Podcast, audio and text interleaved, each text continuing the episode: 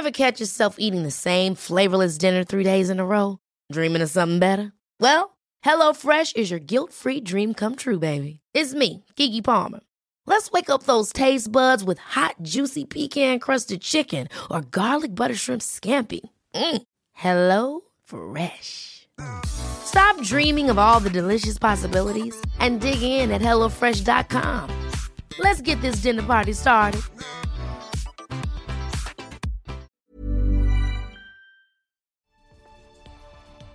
AFP, 13 de agosto de 2021. Los talibanes siguen conquistando territorios en Afganistán y avanzan hacia la capital del país, Kabul.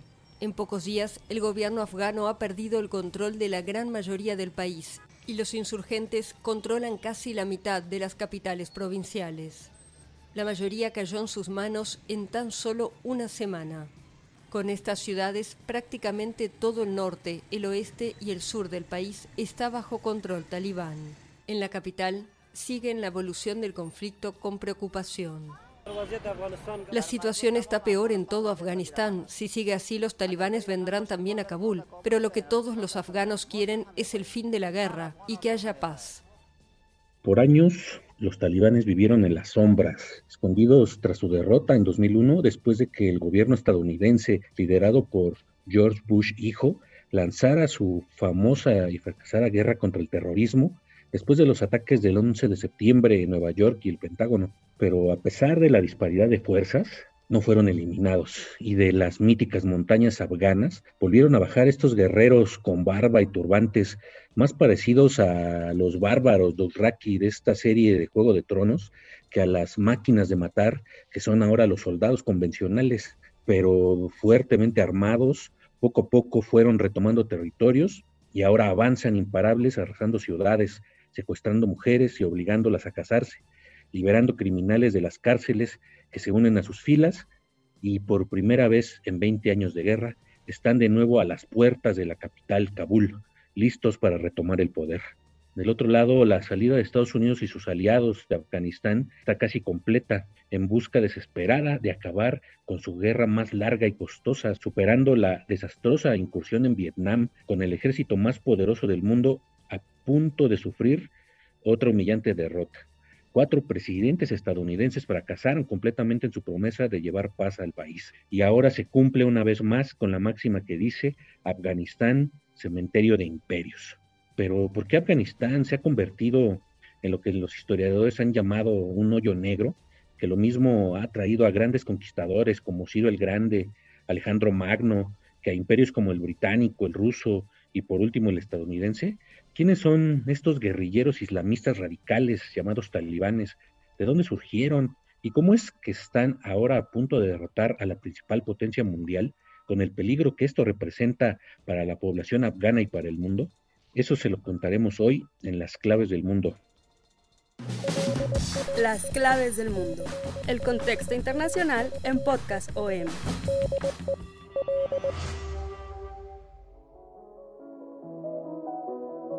Bienvenidos una vez más a este podcast de Organización Editorial Mexicana, Las Claves del Mundo. Les saluda, como siempre, con mucho gusto, Víctor Hugo Rico, editor de El Diario El Sol de México, la sección Mundo, y como siempre, me acompaña mi compañero y amigo Jair Soto, coeditor de la sección de Mundo también del Sol de México. Jair, ¿cómo estás? ¿Cómo ves lo que está pasando en Afganistán? Hola Víctor, hola a todos, muchas gracias por acompañarnos, bienvenidos una situación que se está complicando y que muchas veces cuesta trabajo entender.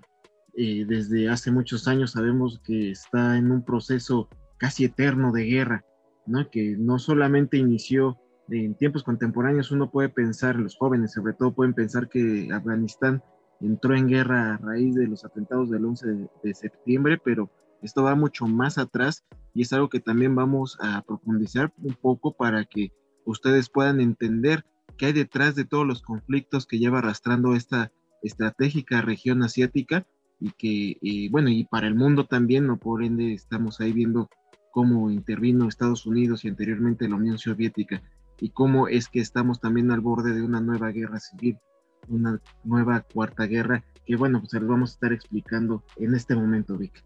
Así es, como bien dices, Afganistán es una región estratégica a nivel mundial, está enclavada en el corazón de Asia Central, confluye eh, y tiene frontera con territorios que están siempre en conflicto desde Pakistán, desde Turkmenistán, antiguamente territorios soviéticos, eh, está cerca de China, ha, sido parte de la ruta de la seda, ha sido confluencia por milenios de culturas, lenguas y religiones. ¿no? Es un territorio que fue punto de encuentro de numerosas civilizaciones que interactuaron y a menudo se confrontaron.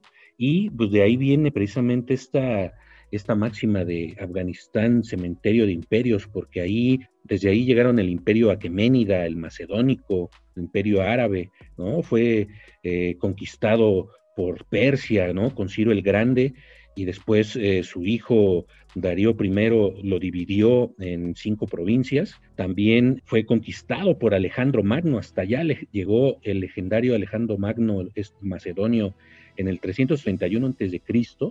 y pues conformó una simbiosis de culturas ahí entre Grecia, los iranios persas y la India, ¿no? También fue islamizada después por las invasiones bárbaras, ¿no? Donde convivieron reinos iranios, turcos y persas. Ha sido confluencia de culturas y de religiones desde la zoroástrica, de este culto al sol traído por los persas y los iranios, el budismo y después, pues obviamente, el islamismo llevado por los árabes, ¿no? También fue un territorio y es actualmente todavía un territorio clave en la ruta de la seda por donde pasaban los productos entre Asia y Europa y de vuelta, ¿no? Según los famosos relatos llamados los viajes de Marco Polo, que algunos historiadores lo ponen en duda, pero este comerciante veneciano pues habría visitado Afganistán en su paso también por Persia, por Armenia, recorriendo esta famosa ruta de la seda hasta llegar a Mongolia y a China.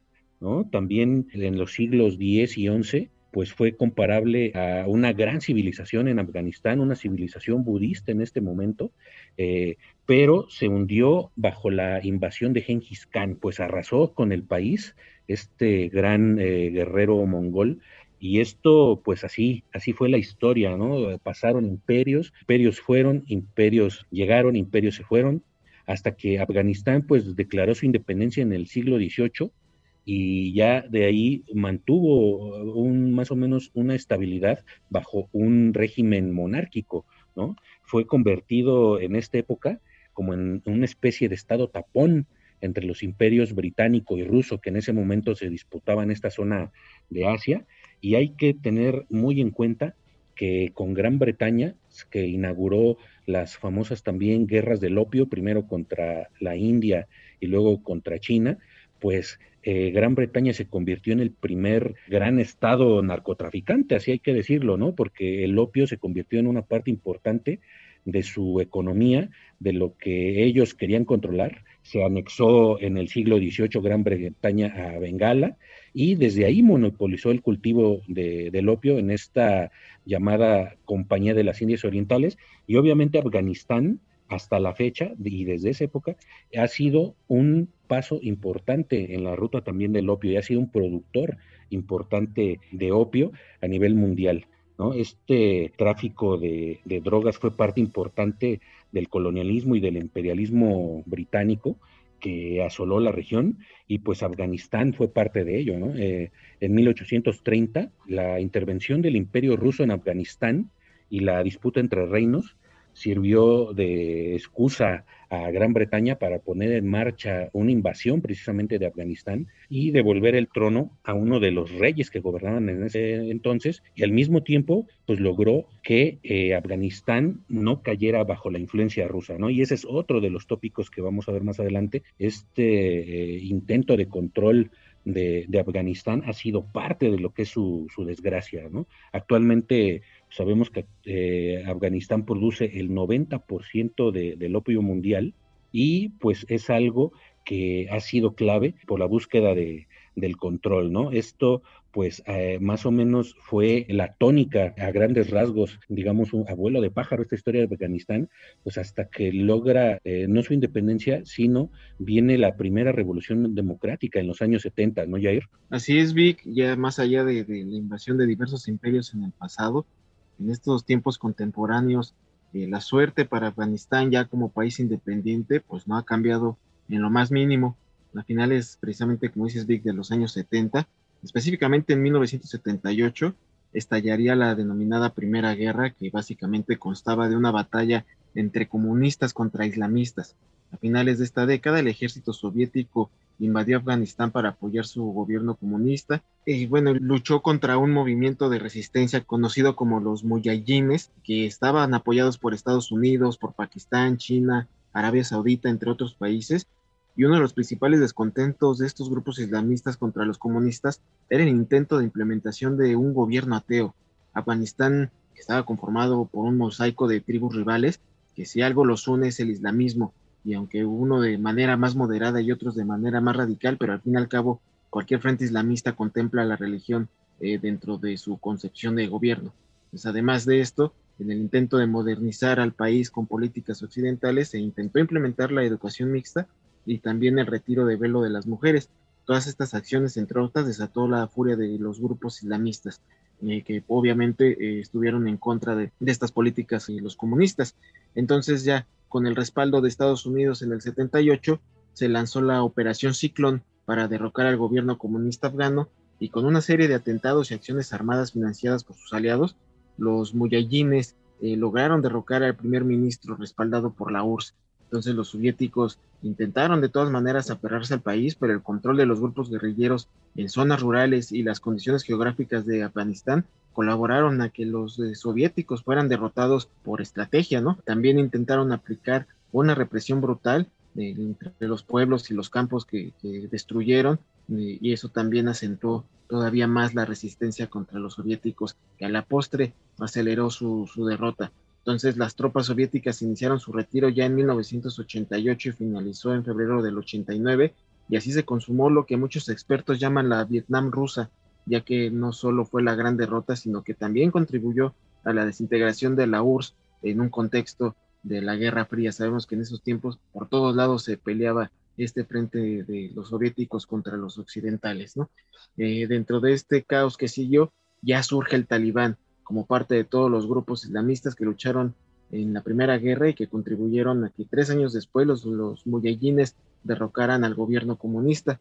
Y es así como se dio paso ya la Segunda Guerra, o mejor conocida como la Guerra Civil Afgana. Inmediatamente, ya después de retirar a los soviéticos del país, el conflicto se trasladó en una lucha de islamistas contra islamistas que rechazaron un gobierno títere de, Estados Unidos y se creó el Estado Islámico de Afganistán pero los constantes ataques continuaron, principalmente de grupos respaldados por Pakistán, por Irán, también Uzbekistán, y que fueron eh, representados primordialmente por estas milicias afganas. Eh, y dentro del conflicto, los talibanes se comenzaron a posicionar ya con la ayuda económica y militar también de Pakistán, de Arabia Saudita y por Osama Bin Laden y su movimiento insurgente radical de Al Qaeda. Y es así que en 1996 ya este grupo fundamentalista del Islam logró controlar el país asiático entre ya 1996 y 2001 se entra en una especie de punto muerto donde no cesaron los enfrentamientos, al contrario, la guerra se centró en, batallas entre el Estado, un Estado islámico, conocido como la, Alianza del Norte, y que estuvo respaldada y reconocida por la comunidad internacional. Obviamente también hablamos de Estados Unidos porque ellos impusieron su gobierno y fue desplazado. Y por otro lado, el Emirato Islámico, que fue protegido por el talibán que ya controlaba la mayoría del territorio afgano y que eh, también estaba respaldado por eh, Al Qaeda, este grupo de Osama Bin Laden, que todo el tiempo eh, tuvo el descontento de Estados Unidos y que en 2001 iba a dar un vuelco a la historia con estos atentados a las Torres Gemelas en Nueva York y, que permitió al mismo gobierno de Estados Unidos ya declarar la guerra contra el terrorismo y sobre todo enfocados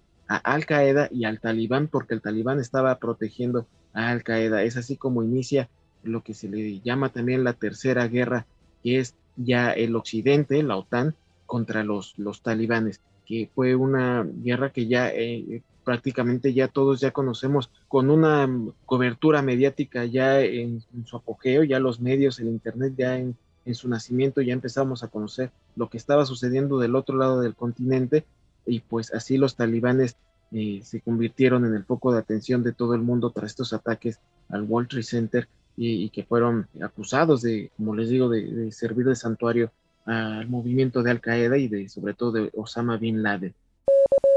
Debido a su estricta interpretación de la ley islámica, los talibanes obligan a los hombres a dejarse crecer la barba y las mujeres tienen que usar burka.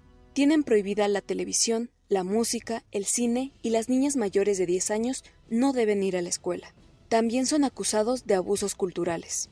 En 2001 destruyeron las famosas estatuas de Buda de Bamiyan en el centro de Afganistán, pese al pedido internacional de no hacerlo, al tratarse de unas obras de más de 1500 años de antigüedad.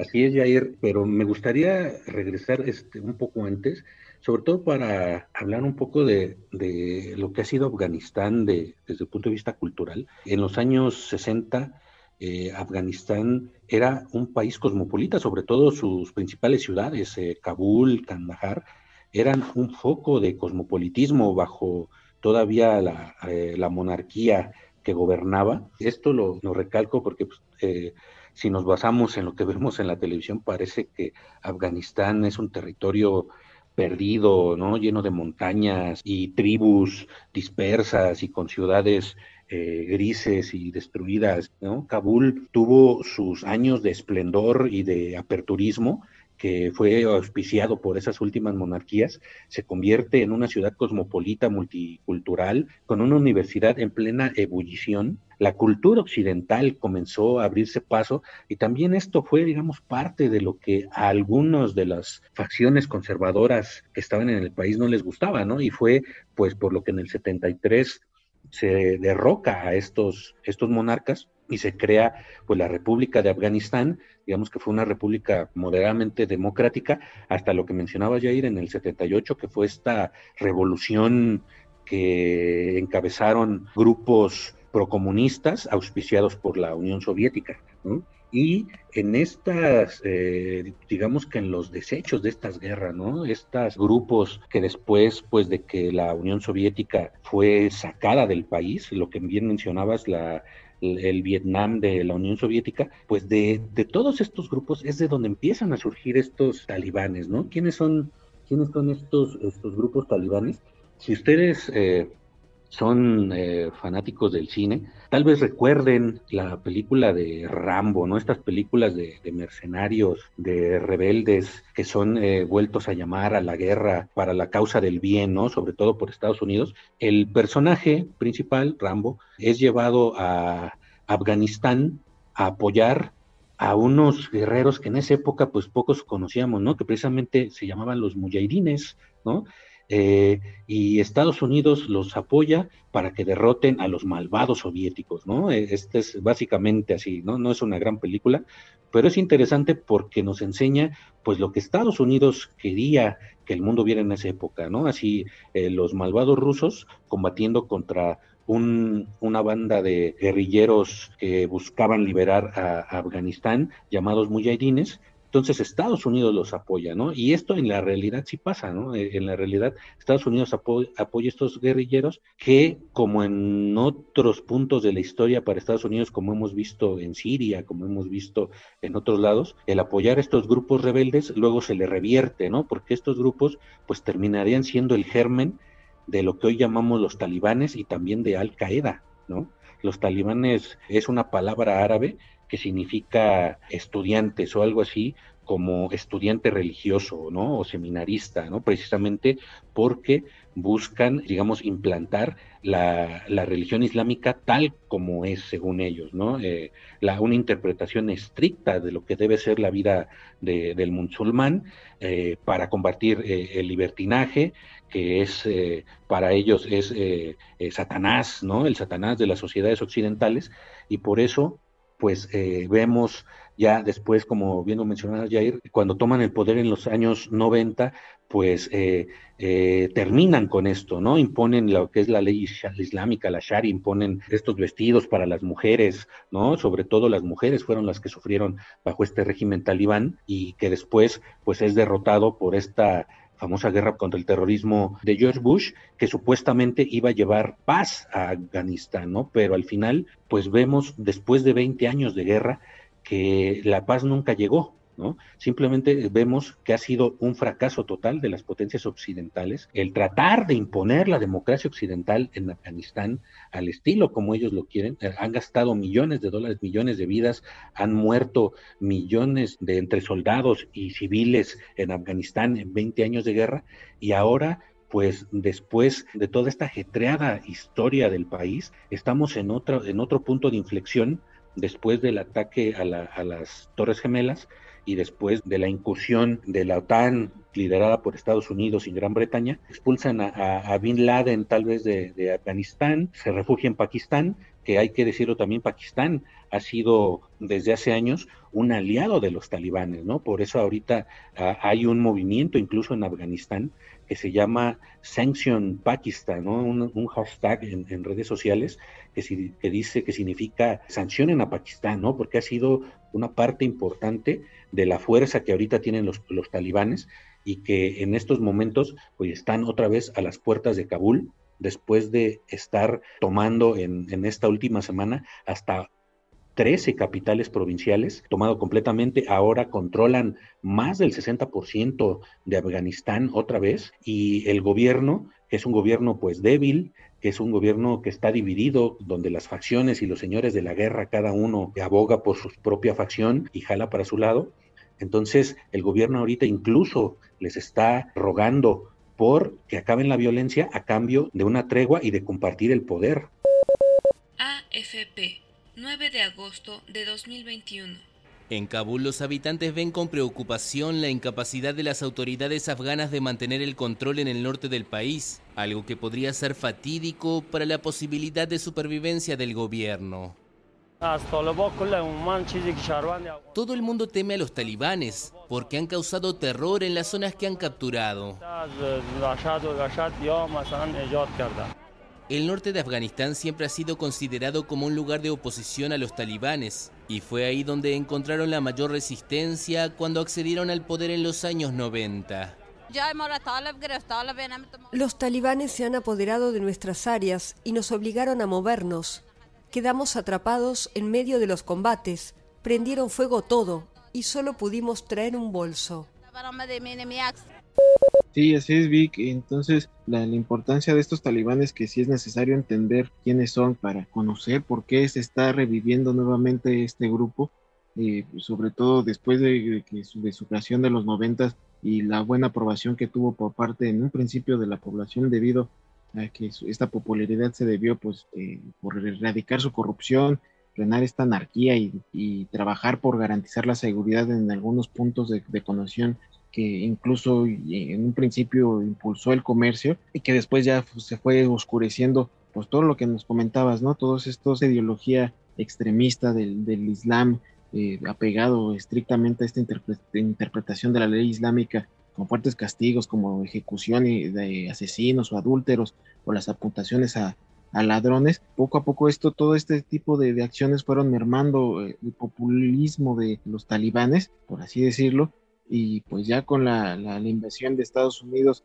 a los talibanes que fueron derrocados inmediatamente en el 2001 eh, después del atentado, en tres meses fueron eh, corridos prácticamente desde el poder de Afganistán y, y, luego nos podemos preguntar entonces cómo es posible que sigan sobreviviendo, ¿no? Después de 20 años eh, de guerra, después de 20 años de gerencia de Estados Unidos, pues el grupo islamista fue retomando esta fuerza eh, poco a poco por todo el territorio de Afganistán, nunca dejaron de estar presentes, esa es la realidad. Continuaban atacando, matando, ejecutando, veíamos en cada momento que había un nuevo atentado terrorista en Afganistán y se lo adjudicaban los talibanes eh, y según sus líderes eh, los únicos dos objetivos que exigen, bueno, que siguen exigiendo era la salida de estas fuerzas extranjeras del país y del establecimiento de un sistema islámico para Afganistán. Según estas autoridades talibanes, eh, dicen que no aspiraban a un monopolio del poder, sino que buscaban un sistema islámico inclusivo y libre de corrupción. Entonces la OTAN considera que el grupo ahora es más fuerte en número que en cualquier otro momento desde que fueron derrocados en 2001. Se habla que incluso hay hasta 85 mil combatientes activos en este momento, sobre todo cómo están subsistiendo entre las sombras a un punto de que de la noche a la mañana volvieron a resurgir con tanta fuerza que después de tan solo en una semana, en agosto, lograron hacerse de más de 12 capitales de provincia y también siguen eh, aumentando su, avance. Entonces, atrincherados durante esta guerra, el grupo estaba obteniendo cientos de millones de dólares al año con el tráfico de drogas que ya mencionabas, todo el tráfico del opio, también la minería y los impuestos que, en las pocas localidades donde se mantenían, eh, donde mandaban, eh, seguían reclutando estos impuestos y con este dinero lograron financiar sus ataques eh, contra las Fuerzas Armadas de Afganistán que costaron miles de vidas y según reportes periodísticos existen pruebas que tanto desde Irán como de Rusia llegaban ilegalmente grandes cantidades de armamento que estaban abasteciendo los ataques del grupo extremista talibán. Y cómo se están nutriendo sus filas, el número, cómo está creciendo, también otra de las preguntas que tanto se hace la, la comunidad, pues es que prácticamente, dicho por ellos mismos, atacan prisiones, liberan a los prisioneros y van, los van reclutando y también conforme avanzan en estas localidades, van, va, hay gente que se va uniendo a los talibanes de forma forzada debido a que si se oponen, los matan, ¿no? Reclutan a menores de edad que van eh, quitando a, sus familiares en las aldeas que van conquistando en este avance. Es por eso, esto explica eh, por qué está avanzando tan rápidamente el avance del talibán, lo que se puede considerar en esta nueva guerra de, Afganistán una vez que Estados Unidos ya eh, abandonó el territorio asiático. Y pues para concluir, nada más volver a lanzar esta pregunta, ¿no? Bush cuando invadió Afganistán, entre otras razones, pues hablaba de también de esta cuestión de, las drogas, ¿no? Del opio, que iba a eliminar este maligno tráfico del opio que inundaba el mundo desde Afganistán, ¿no? Ya lo habíamos dicho antes, es el actualmente sigue siendo el 90% de la producción del opio producida en, en, Afganistán, ¿no? Entonces lo que se preguntan actualmente pues algunos eh, analistas es si fue esta una tercera guerra del opio lanzada por Estados Unidos y Afganistán. ¿no? Eh, según eh, datos, cuando los talibanes eh, gobernaron Afganistán en esta primera etapa a finales de los 90, la producción de opio cayó drásticamente, casi 90%, a pesar de que ellos la seguían controlando. Sin embargo, después de la caída de, de los talibanes en 2001, llamó poderosamente la atención que la producción y exportación del opio se disparó ¿no? Se disparó y hay quienes se atreven a especular que esta reducción eh, tuvo mucho que ver con esta guerra impuesta por la dupla de Estados Unidos y, Gran Bretaña, ¿no? Y que alcanzó su mayor producción cuando Estados Unidos y la OTAN y Gran Bretaña tenían eh, miles y miles de soldados en, Afganistán, ¿no? Y hay que tener también en cuenta que la producción de drogas en, en Afganistán no es, por ejemplo, como en Colombia con la coca o en Bolivia, donde pues se esconden entre la selva, ¿no? ¿no? En Afganistán la producción del opio está a la vista de todos, ahí entre, entre el desierto, ¿no? No está este, escondida en las montañas. Entonces era una industria fácil de ver, pero no fue frenada, al contrario, creció. Entonces, por todo esto, pues nos preguntamos qué pasa en Afganistán, por qué se creó esta guerra y por qué no se ganó, ¿no? ¿Quiénes son los grandes perdedores? En el sentido geopolítico, pues los rivales de Estados Unidos, China, Rusia, Irán y Pakistán, pues pueden, podrían sentirse satisfechos, ¿no? De la salida de este país, pero también la posible llegada de los talibanes representa una amenaza tanto para ellos por su cercanía, eh, principalmente, eh, y también por el probable resurgimiento de Al Qaeda, ¿no? que tendría una nueva base de operaciones, un movimiento islámico yihadista ya tocando a las puertas de estos países, ¿no? Esta, la consolidación de un nuevo emirato islámico dirigido por los talibanes, también se cree que puede alentar a sectores más radicales del país, eh, de un país de por sí profundamente dividido. También se habla de que la huida de los refugiados ya se avisora como un problema internacional, y por eso los países europeos han suspendido deportaciones de migrantes afganos, ¿no? Debido a esta situación. También el resurgimiento de los llamados señores de la guerra, esto probablemente se puede eh, ocasionar la balcanización de Afganistán, ¿no? Y crear una nueva Siria, una, una guerra civil interminable. Esto es, esto es todo lo que rodea esta posible llegada de los talibanes de nuevo al poder.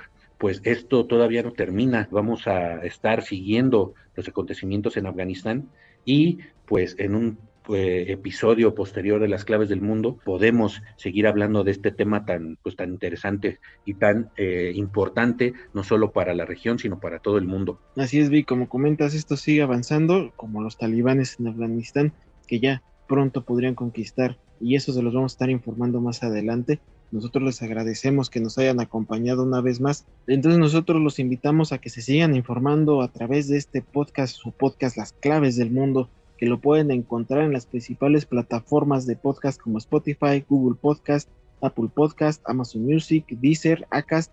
Ahí estamos, como las claves del mundo, todos los lunes salimos. También ahí pueden encontrar toda la oferta que Organización Editorial Mexicana pone en sus oídos. Y también los invitamos a que nos sigan escribiendo en nuestro correo electrónico podcast.com.mx y también nuestra cuenta de Twitter sol de guion bajo México ahí nos encuentran para que nos den sus sugerencias, sus opiniones. Así que nosotros tenemos una cita para el próximo lunes. Muchas gracias por habernos escuchado. Nos vemos, Vic. Gracias, Jair. Gracias por escucharnos y los esperamos también la siguiente semana con la segunda parte de nuestro serial de los mercenarios, el negocio mundial de la guerra. Así es, nos vemos y también no olvidemos agradecer la producción de Natalia Castañeda. Muchas gracias, hasta entonces.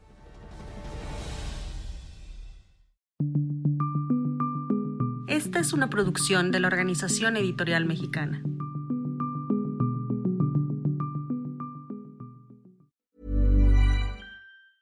If you thought the only way to get a more defined jawline with natural-looking results was through surgery, think again. Juvederm Volux XC is a non-surgical injectable gel filler that improves moderate to severe loss of jawline definition and can help you achieve natural-looking results with little downtime. Even better, this improved definition lasts up to one year with optimal treatment. No maintenance required. Improve jawline definition for a smooth, sculpted look with Juvederm Volux XC. For important safety information and to find a licensed specialist, visit juvederm.com. That's J U V E D E R M.com. Not for people with severe allergic reactions, allergies to lidocaine, or the proteins used in Juvederm. Common side effects include injection site redness, swelling, pain, tenderness, firmness, lumps, bumps, bruising, discoloration, or itching. There's a risk of unintentional injection into a blood vessel, which can cause vision abnormalities, blindness, stroke, temporary scabs, or scarring. Talk to a licensed specialist to find out if it's right for you.